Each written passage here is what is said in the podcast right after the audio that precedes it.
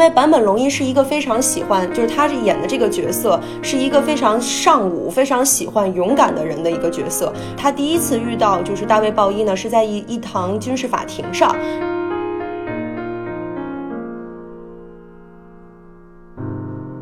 就我有一年圣诞的时候选了这个片子看，然后当时我是自己一个人过的圣诞，嗯，可能就有在国外读书经历的会知道那个在国外自己一个人过圣诞是一个什么概念，基本上所有的东地方都全都关门了。然后宿舍其他的小伙伴们也都各回各家去过圣诞了，然后当时就只剩下我一个人，感觉就因为它本身是一个关于三个流浪汉，就有一种就漂泊在外的感觉，然后跟那个女主角那个小姑娘就是一个人离家出走的那个感觉，嗯，我觉得可能稍微有一点就是共情。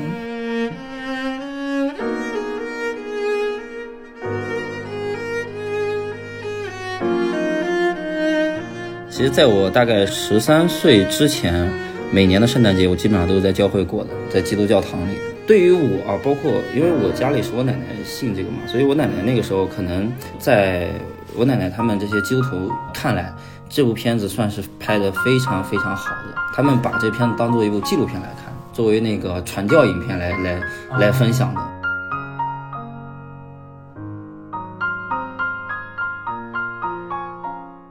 大家好，欢迎收听散场通道，我是麦高芬。我台终于有听友群了，在微信上搜索 After Cine，添加我的个人微信号，就可以申请加入我们的官方听友群。我们的嘉宾主播也都会在群里等着大家，欢迎来玩儿。也欢迎大家关注我台的官方微博散场通道 After Cine。今天是我们第一次录线下节目啊，朋友很多，也是第一次录酒后节目，大家都喝了点，多少喝了点啊。今天苏老师在，然后石玉也在，菊哥也在，阿瑞也在。Hello，我是苏我如露。Hello，我是你菊哥。Hello，我是豆瓣网友王石玉。嗯，我是阿润。好，今天这么多朋友聚在一块儿的主要原因，就是因为我们想录一个圣诞特别篇，就是聊一聊大家圣诞节都可以给朋友们推荐什么样的电影。那先从本台创始嘉宾苏我如露苏老师开始吧。我要推荐的片子是，就是梅尔吉布森导演的《耶稣受难记》。当时也是说那个呃相关的争论特别多，有很多比较原教旨啊，或者是比较严格的基督徒认为那个片子有提出了非常非常多的批判的。但是因为我从小是算是生活在一个基督教家庭吧，所以嗯，你不知道吧？嗯其实，在我大概十三岁之前，每年的圣诞节我基本上都是在教会过的，在基督教堂里。啊，能讲讲体验吗？没啥体验，就是就像你那个学校呃过元旦办晚会一样，然后你要上台去参加演出，基本上演的内容都是那个圣经故事、出埃及记啊那那之类的。但是对于我啊，包括因为我家里是我奶奶信这个嘛，所以我奶奶那个时候可能在我奶奶他们这些基督徒看来。这部片子算是拍的非常非常好的，他们把这片子当做一部纪录片来看，作为那个传教影片来来来分享的。那个当时还是那个碟片嘛，但是当时我我记得很清楚，那个碟片还被不知道这话能不能说啊，就是还被没收，就是认为是这个属于那种呃非法的传教资料的那种，就是宗教呃对宗教出版物，宗教出版啊物就就属于那种。那个时候大概是两千年。嗯，对，这是第六位嘉宾，第六位嘉宾啊。这是我的猫多比。对，继续。啊 没让你继续，你闭嘴。呃，怎么说呢？就是我们聊到这个圣诞节啊，除了它的那个在今天它所涉及到的丰富的商业层面上的含义以外，避不开的一个故事就是关于耶稣的故事。去看一下这个片子《耶稣受难记》。呃，怎么说，是一个挺入门的对于基督教知识的一个了解。就我就我小时候也也去过主日学校，他们就是给带带小孩子，然后了解那个基督教的，好像就搞了一套什么台湾的动画片儿，然后就讲的好像是一家人，然后每一集都是穿越到一个圣经故事里去，然后就给小小朋友看那个动画片儿。我我是上高中的时候有去去美国做的交换，当时去的是美国南部，也是去了一个教会女校啊，是一个特别的。特别的枯燥的一个学校，然后那个学校它当时圣诞节也好啊，还有那个各种节日，他们也有个小教堂，然后我们每周也得去教堂里面做祷告。然后，但是在那个那个教堂里的时候，就是大家都是干说干聊，有一个神父会主持一下，然后你就会去听，因为那个是个私立学校嘛，就是有很多当地就是家里条件不错的那种小姑娘就会来那种学校上学，然后你就会发现他们变成了，就所有人的讲话模式就是我爸超有钱，我妈超漂亮，我的兄弟姐妹都是哈佛、耶鲁、普林斯顿，我有一只漂亮的大狗狗，感谢然后上帝感谢上帝。我懂，我懂，这都是上帝给我的啊，对，然后就是哈利路亚，然后就就特别好，然后就就就，然后我我在底下我就不知道该说什么，嗯，对，然后我们还发那个圣餐的那个小饼干，对对对，饼干、葡萄酒。啊，葡萄酒倒没有啊，学校里不让有，不让喝酒啊，不让不让。有，我们就是圣餐小饼干，你排成一队，然后过去去领，然后说这是耶稣的骨头，然后 然后就耶稣的血肉。是耶稣的血肉，然后说哦，OK。其实我小时候听到这话，我当时以为是真的，我这贼恐怖。这就跟我小时候 舍利子是吧？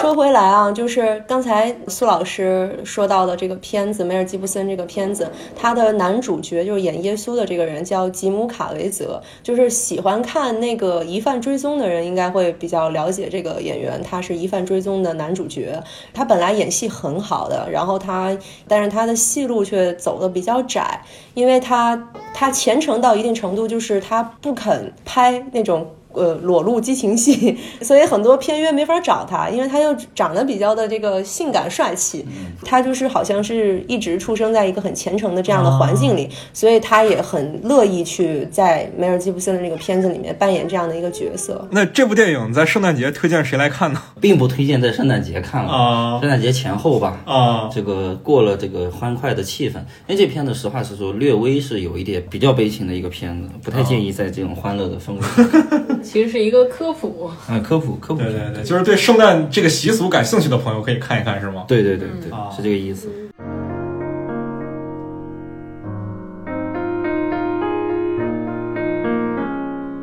那阿润有什么推荐呢？好吧，我要推荐的是《东京教父》。金敏的《东京教父》。嗯嗯，关于金敏就不用介绍，他这部电影其实《东京教父》不太像他以往的一个风格，因为他电影你像《红辣椒》、像《为麻之不污》，然后千年女优。千年女优那些的，其实往往都带有一些比较成人化的东西。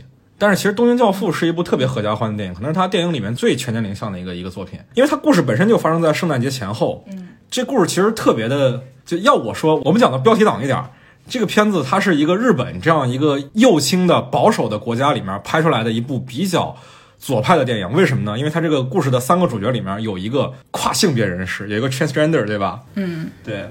对，这故事其实就是围绕着三个流浪汉，对，三个流浪汉，一个男人，一个生理性别男、心理性别女的，和一个小女孩儿。对，对，三个人组成的没有任何血缘关系的，相当于是一个临时家庭，对吧？嗯，有那个感觉。对对对然后他们发现了一个弃婴，嗯，最后是有一种就是很圣洁的感觉。对对对对对然后大家都得到了治愈。对对对。其实我们听《东京教父》这个名字嘛，一开始会对他有一个大概是黑帮片的一个想象，因为教父嘛，毕竟。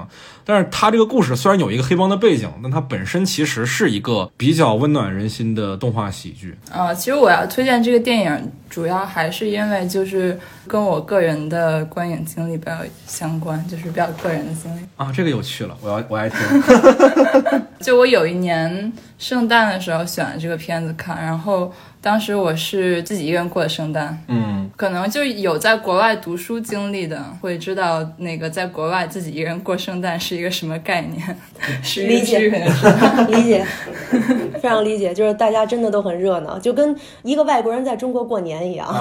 不不不，但是到过圣诞的那几天是就是基本上所有的东地方都全都关门了，对，就是超市会有有两两三天不开门吧，差不多。对对对，然后就那种要提前那个感觉叫封城了，就是那个要提前囤好一大堆粮食，然后。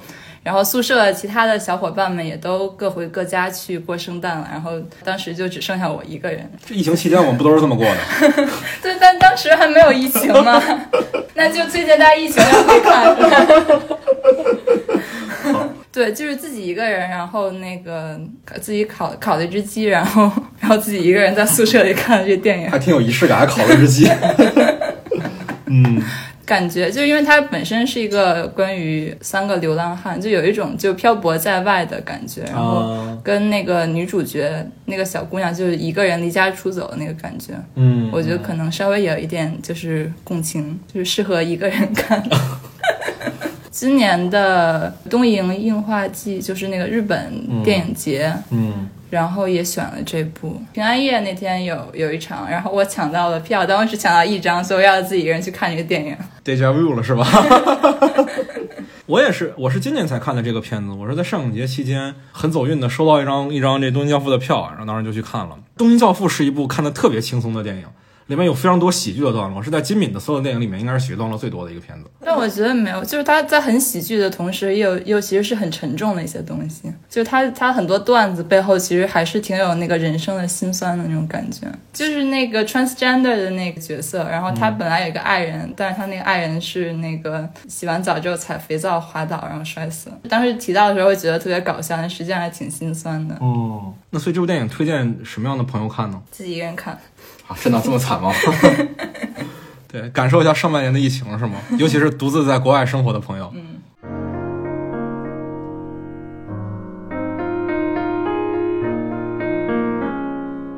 那石玉推荐什么呢？啊，我推荐一个战场上的快乐圣诞，那个 Merry Christmas, Mr. Lawrence。啊，这我喜欢。嗯，对对对，它是一部小说改编的，英国小说改编的。那部小说也是其实是回忆录式的一个半虚构的这样的一个故事吧。啊，讲的也是二战期间，然后英国士兵在日本日本的这个战俘营里面的故事。然后在这个战俘营里面，其实也不不光是只有英国士兵啊，还会有其他国家的一些士兵。但它的主主要故事是发生在一位日本军官和一名英国俘虏之间的爱情故事。嗯，然后这个全片没有一位一个女性角色，对，它是 LGBT 的爱情故事。这个片子最值得一提的是它的两个角色，分别是由两位音乐殿堂级大师扮演的，一位是坂本龙一教授，另外一位是刚刚去世没有多少年的大卫鲍伊啊，摇滚天王哈。这两这两个人在他们啊花儿一般的年纪啊，颜值的巅峰啊，共同出演了这样一个一个。爱情的片子，然后我想向大家推荐这部电影的一个主要原因是，它是一部非常有圣诞气氛的电影，它的主题是紧紧的扣在圣诞这两个呃这两个字上面的。Merry Christmas, Mr. Lawrence，就是祝劳劳伦斯先生圣诞快乐。劳伦斯呢，就是我们这部小说的回忆录的这个主笔者，但是呢，主角却不是他，他相当于是一个旁观者，去记录了另外两个人的爱情的故事。但是我我又觉得这个片子。不是一个纯粹的去讲 LGBT 爱情的电影，而是透过这这个小小的棱镜，透过这个爱情的棱镜，然后去给大家折射出很多关于战争的、人性的，还有宽容方面的这种宏大主题的一个故事。所以我我觉得就是光看小情节，它非常好看，很动人，很感动。然后你要是看一些大的主题的话，它也讲得非常的清楚明白啊。但是唯一的败笔啊，这个这个片子唯一的败笔 可能就是坂本龙一的演技实在是太差了，就是可以用挤眉弄眼这四个字来形容他的演技。就是我一开始看到这个片子，我不敢相信这个演技会这么的差，以至于我我以为这是一种风格，你知道吗？所以，所以，所以这个片子，嗯，对，嗯，所以很适合大家看一看。我我大概每年圣诞节都会拿出来看一遍吧。嗯，就我们这会讨论到一点关于剧情的内容啊，就是其实我不是特别认可说这个片子是一个爱情片儿。我在看这部电影之前也以为这部电影是一个爱情电影，但是我看了之后，其实从头到尾都是一个单相思的故事嘛，特别惨。对，没没有什么爱情，不，它其实是我觉得是一个宽恕的故事，它倒不是爱情，只是用爱情的表现形式去去讲宽恕。嗯嗯嗯，对。而且这部电影它比较吸引我的一个点，它是北野武导演他自己第一次接触电影的作品，但是他是以演员的身份啊。这个导演本人呢是大岛渚，就是著名的这个色情片大师。对对对对对对，就可能大家不一定有多少人看过，但是应该都听说过《感官世界》这部电影吧？对，就是大岛渚的作品，是大岛渚晚年的一部作品啊。然后也是他亲自选择的北野武来演这部作品，因为北野武在我们现在的观众们听起来，可能都是以为他是一个很厉害的日本导演，是一个大师。但其实他在日本更多的时候是被作为一个喜剧艺人的身份来看待的。他最早是一个漫才师，就漫才其实是相声嘛，就是他 相当于日本郭德纲。对，然后第一次接触电影就是演的这部大岛渚的这个啊、圣诞快乐，劳伦斯先生。然后里面演的是一个啊、日本的军官，他和这个故事的线索人物劳伦斯先生之间也会有一个友情的变化的一个一个故事。相比而言，这个故事除了这个 David Bowie 跟坂本龙一两个人之间的那条线索以外，我反而会觉得说北野武这角色和这 Mr. Lawrence 他之间的这个这个人物的情感关系也是蛮吸引我的，因为就是北野武他是一个凶暴的军官，他在那个时候是很多时候是以折磨那些战俘为乐的，但最终他却与其中的一个战俘建立了深厚的友谊，在他被执行死刑前，那个战俘还来看他，就是这是劳劳伦斯先生嘛，所以其实从北野武这个人物的身上是能看出战争这件事情的一些荒诞性的，这是我其实最喜欢这个片子的一个地方，因为其实我可能是我抱的期待的问题啊，还是说回到期待这个问题，就是我自己在看这个片子之前，我是把它当一个爱情片看的。当然，我可能要说点我对这片子我不太满意的一个地方啊，就是这故事的前提就建立在说坂本龙一所演的这个日本军官对于 David Bowie 的这个角色 Jack Cillier 这个英国飞行员是一见倾心的。但我觉得这个前提的建立，在我这儿是不够让我相信的。就是 David Bowie 在这个故事里，仿佛就是一个，就是美貌是他的超能力一样。这个我给你解答一下。好呃，其其实是这样，就是他因为大岛渚他是一个日本导演嘛，其实里面有很多日本民族性的一些一些隐含的抑郁，他是用视觉语言去体现了，但是可能他没有用台词的方式表达出来，以至于我们这种国际观众，就是别的国家的观众，可能不一定能 get 得到。我我认为就是坂本龙一喜欢这个大卫鲍伊的动机，并不是因为他美貌，当然美貌只是一部分了，啊、就是可是因为他的勇敢。因为坂本龙一是一个非常喜欢，就是他演的这个角色是一个非常尚武、非常喜欢勇敢的人的一个角色。然后呢，呃，他第一次遇到就是大卫鲍伊呢，是在一一堂军事法庭上，然后法庭上呢要判他判大卫鲍伊死刑，然后呢，坂本龙一呢就觉得呃这个不可以，就是因为他觉得就是判死刑的理由是支撑不住的，因为他认为呃这个战俘他并不是自己投降了，而是为了保护一个村庄，所以才投降。所以他认为，如果像大呃像大卫鲍伊这样的人，就是如果说呃他不是为了保护这个村庄的话，这个人一定会战死，一定会成为真正的日本的这个概念当中的一个战争英雄。所以他因为这个原因很爱大卫鲍伊，然后喜欢上了他。然后后面呢，又因为大卫鲍伊不断的在反抗他，不断的再去和就是呃坂本龙一心中所纠结的这些去去做一个抗衡，所以他就觉得这个人触动到了自己。然后他这个片子里面其实有一个特别鲜明的一个就是。匾额就是每一次当很 ridiculous、很荒诞的这种战争事件，或者是很荒诞的这种人性事件发生的时候，都会在这个匾额下发生。这个匾额写的就是“八碜一语”，然后这个意思其实就是大东亚共荣圈啊，日本想要统一世界啊，反正类似于像这种 这种意思吧啊，因为它本来是出自咱们中国的一个呃“八碜一语”，它其实是出自《列子汤问》呃，就我们中国的一部古籍。然后呢，它把八碜呃的概念就是就是呃天下八方啊什么这个这个这个意思。一宇呢就是一个宇宙，就相当于它这是想要展现出日本侵略侵略者的这样的一个雄心壮志的这么一个匾额。所以呢，在这个很诡异的、很有侵略性的匾额之下，然后就会发生很多很多人性扭曲的一些事件。然后具体的我就不剧透了，但是大家可以观察一下，就是每一次决定性的这个转折事件都发生在这个匾额下面。所以我觉得还是大岛渚有一些安插，但是他讲的不明白，就是他这个片子不够国际化，啊就还不够 international，就没有感官世界那么国际化，你知道吗？感官世界主要还是猎奇。啊，对对对，对猎奇，其实这片子其实有个蛮传奇的事儿嘛，我当时有说坂本龙一其实演技特别差，但是为什么演技这么差还让他演呢？就是如果有朋友们看过那个坂本龙一去年那个纪录片《坂版本龙一中曲，对对对中曲，它里面有提到啊，说这个坂本龙一几乎是勒索式的要求大小猪让他来演这个角色，就是当时其实大小猪最早是想找他来做这个片子的曲嘛，对对对对，然后他写了一个 demo。然后这 demo 写的太好了，就是我们其实在这个节目的开场都听到那段音乐，也是非常有名的音乐，可能比这个片子还要有名。基本上是跟坂本龙一这个名字是挂着钩的。Forbidden Colors，对，这应该是他最有名的作品，可能比《末代皇帝》什么的都还要国际化，更对，更为人所知。但是他写完这个 demo 之后，他跟大老朱说：“你喜欢这 demo 吗？喜欢吗？喜欢是吧？让我演，让我演，我就给你。” 对，几乎是以一个勒索的形式 来要到的这个角色。但是不管怎么说，当年的那个萨卡莫多教授也是非常的英俊啊，嗯就一看就很对，你就觉得他就是《Forbidden Colors》那个歌里的主角对啊。但虽然挤眉弄眼，但是 自成风格嘛，啊，大师嘛。对但在某种程度上讲，这首这首音乐其实也成就了这部电影。对对对对，我我相信可能很多观众朋友不一定看过这个片子啊，但是我觉得这个音乐多少大家还都是在脑海里有一个印象的。那所以战场上的快乐圣诞这个片子，你觉得比较适合什么样的情况下在圣诞节看呢？呃，我建议同性情侣可以一起看，异性不能看，呃，异异异性情侣看也行，我觉得挺丧的。异性情侣看，就是同性情侣看还燃烧起一些爱的希望，是吧？哇，就异性情侣看，就我不知道这个女生如何进行代入吧。女生自己看就挺好的，对吧？想怎么看怎么看。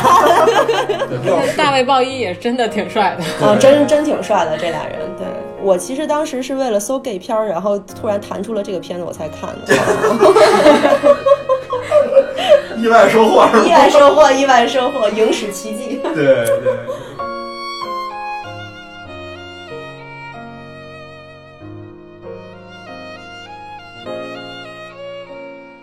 那菊哥推荐什么呢我要推荐一下《大开眼界 》，？Seriously，真的假的？真的啊，圣诞节大开眼界，它是一部圣诞节电影啊。IMDB 的创始人都说它是一部圣诞节电影啊。真的假的？我的天！真的呀，因为它就发生在圣诞节。开头是这个尼可基德曼在在换装，对吗？当时他在做什么呢？就是他们要去参加那个圣诞 party。对，当时第一场戏就是他们在为圣诞节做准备。哦这部电影里面，圣诞树出现的频率极高，恨不得每场戏都有，但也不至于，就是至少有一半以上的戏它都有圣诞树。但我发现好像很多人看完以后都完全意识不到它跟圣诞节有关系。确确实比较难意识到，就是稍微介绍一下这个片子啊，这是这个斯坦利·库布里克的遗作。我们都知道库布里克是一个很牛逼的导演，这讲到影史上经典的各种类型的电影，比如说最牛逼的科幻片儿，那一定会聊到《二零一太空漫游》；嗯，最牛逼的战争片儿一定会聊到《全金属外壳》。所以库布里克是一个涉猎很广泛的一个导演。那他的遗作是一个什么样风格的片子呢？其实是一部恐怖情色片。对，然后这还是一部圣诞电影，大家想象一下这是什么样的一个作品啊？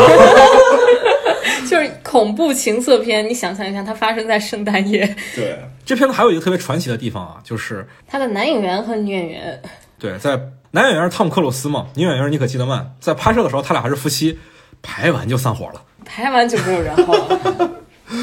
对，而同样，他们在这部戏里面演的也是一对夫妻。对，然后这个导演斯坦利·库布里克拍完这个电影就死了，所以这片子还挺神奇的。太邪性了。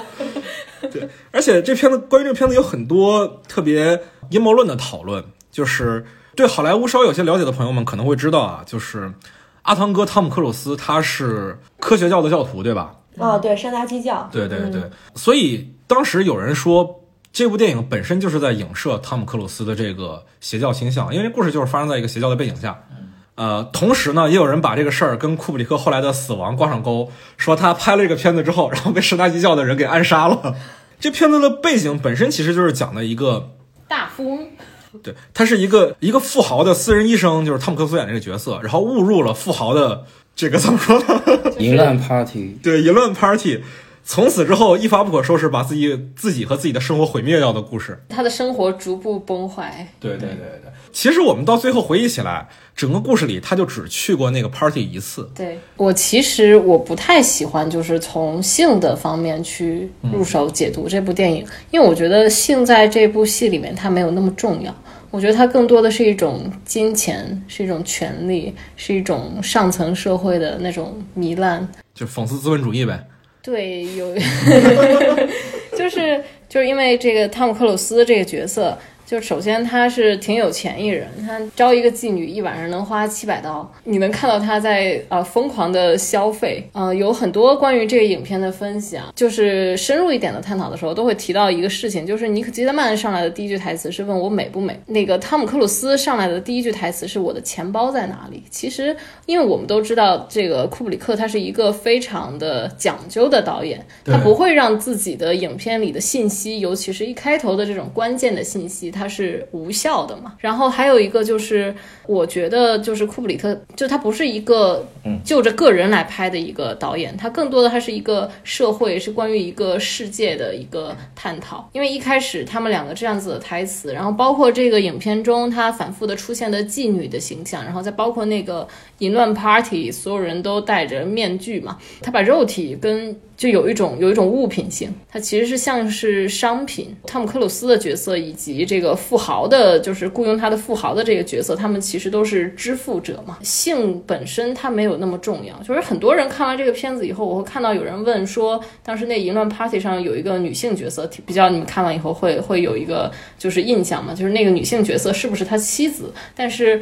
我觉得你你在乎这个问题，就说明这片子你没看懂。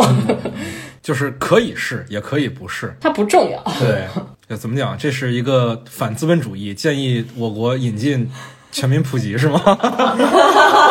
危险言论啊！危险言论。嗯，库布里克他是一个比较讲究的导演，他的片子里面其实隐喻特别多。好比说，我们之前有聊到《闪灵》的时候，会提到说他跟这个殖民主义是有关系的。也有这个白人对于印第安人的暴行的一个相关，当然还有更夸张的这个阴谋论啊，说这个《闪灵》里其实在。暗示了一些，比如说登月是吗？对，说是这个美国登月是假的，是库布里克拍完《太空漫游》之后被 NASA 收买了，拍了个 demo，然后让人以为是美国登了月，其实没有。哦，对，然后包括就是说到女性是商品这件事情，就是你们看到这个片子的时候会注意到，就是汤姆克鲁斯和妮可基德曼他们在戏里的角色就有一个女儿，然后这个女孩的名字叫什么呢？她叫做海伦。海伦是谁呢？荷马史诗了解一下。对，海伦是这个。特洛伊战争爆发的导火索，对金苹果的故事，对历史上著名的美女，当时希腊和特洛伊打起来，就是因为在争夺海伦这个美女。因为里面我记得有一场戏，印象还挺深的，就是尼克基德曼在教海伦嘛，就教他的女儿，就是做数学题。他那道数学题算的是什么呢？是哪个男人更有钱？哇哦，对。然后还哦对，还有一个就是就是这个这个片子的开头和结尾啊，它其实都是那个肖斯塔科维奇，对，肖斯塔科维奇他的那个 Jazz 第二圆舞曲。然后你听起来你就觉得你在开头和结尾都会被带入一个聚会的一个一个场景。其实它跟它的这个就是发生在圣诞夜，我觉得是是有一点。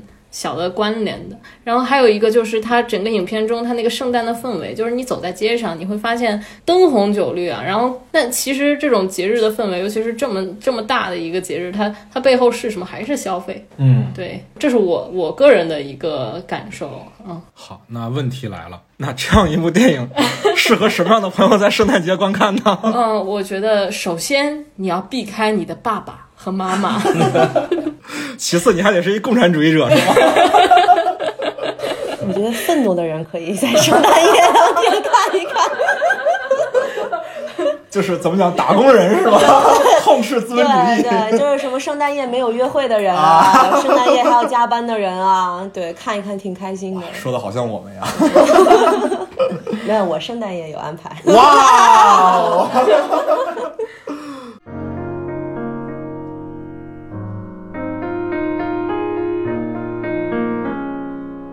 行，那到我了，就剩我了。如果让我推荐一部圣诞节必看的电影的话，我会推荐《Die Hard》。如果让我推荐两部圣诞节必看的电影的话，我会推荐《Die Hard One and Two》虎胆龙威系列，你布鲁斯威利斯的经典动作片。这个为什么推荐这部电影呢？首先，第一个理由，这是呃很重要的一个理由，就是这是《老友记》里面 Rose 和 Joey 最喜欢的电影。我曾经在朋友圈做过一个问卷啊，如果你们要在圣诞节里面选一部电影的话，你会你们会从接下来的四部里选选哪一部？A 答案是《真爱至上》，B 答案是《虎胆龙威》，C 答案是《圣诞快乐，劳伦斯先生》，D 答案是《黑镜》圣诞特别篇。然后《虎胆龙威》高票当选。对，这就是我朋友圈现状。就我个人是真的非常喜欢这个片子啊，因为。其实我看这片子看的挺晚的，我是先看了《老友记》，然后知道有这么个片子之后，然后才去看的这个片子本身。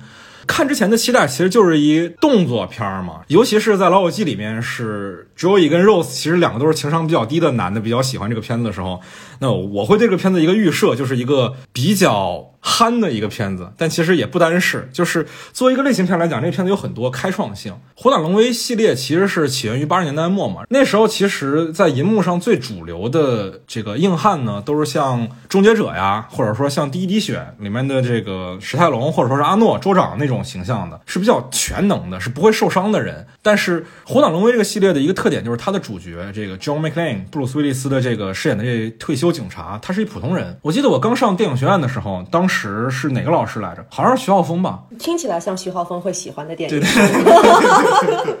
徐浩峰讲过不少布鲁斯威利斯的片子，除了讲这个，还讲过《勇闯十六街区》。对，然后讲这个的时候，他就讲说，我们在写剧本的时候，经常忽略一件事儿，我们总喜欢让主角去干一些冒险的事情，但是往往会忽略主角为了冒险的原因。就在这个故事里，他讲的是一个失败的男人的故事啊。他跟自己的妻子两地分居，他跟自己的孩子也很难见到，只是在圣诞节的时候受妻子公司的邀请才来参加这个聚会。他其实是一个失败的男性的象征，跟自己的家庭是处不好关系的。但是也因此，这个角色使他跟很多的美国人产生了共鸣。这也是他区别于像《终结者》里面的 T 八百和《滴滴血》里面的 Rambo 这两个角色的一个一个很重要的区别，是他跟普通人更相似。我们看一开始的时候，你觉得他就是一特别衰的一哥们儿，但是他最后通过自己的行为，不仅完成了这个类型片的叙事，就是拯救世界。打败恐怖分子，他同时完成了另外一个任务是什么呢？是挽救自己的家庭。他在 A 故事里拯救了所有人的性命，他在 B 故事里挽救了自己的家庭生活，是一个非常非常完备的一个片子。他这片子是在美国是其实夏天上映的，但故事《火胆龙威》系列的一和二都发生在就故事背景都发生在圣诞节的期间嘛，所以我还是比较推荐朋友们在圣诞节看一看。而且这片子它有一个比较开创的一个模式，就是它的一和二其实都相对来讲发生在比较密闭的空间，它其实比较符合。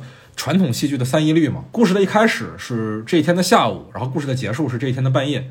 其实戏剧时间特别集中，整个故事都发生在一个摩天大楼里，这是一的剧情。二的剧情都发生在一个机场里，是因为穷吧？对，它确实，对这片子确实也成本比较低，它第一部只有三千多万的成本，但是最后全球票房高达一点八亿。其实我看很多评论里说，《火胆龙威》系列的最好的一集是第三部。《火胆龙威》系列里还有一个特点，就是每一部里都会给白人男性布鲁斯威利斯配一个黑人配角。然后第三部是萨缪尔·杰克逊嘛，这两个人也比较有化学反应。但是第三部相对来讲，我觉得是比较没有这个片子本身的味道的一个片子，因为它的空间太大了，它散开到了整个的这个市区里面，而且反派的野心也比之前的要大很多。前两部的故事给我一种这个事儿是有可能发生在我们身边的感觉，但是第三部完全没有这个这个这个概念了。包括后来的第四部、第五部，就更是一种怎么说呢？也不说是烂片儿吧，但是美国大片的经典配置。对对对，它只是一种。贺岁片而已，对，但第一部跟第二部还是很有开创性的。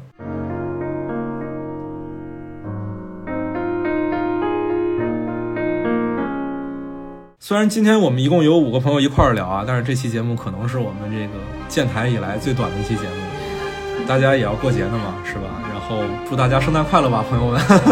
圣诞快乐，Merry Christmas！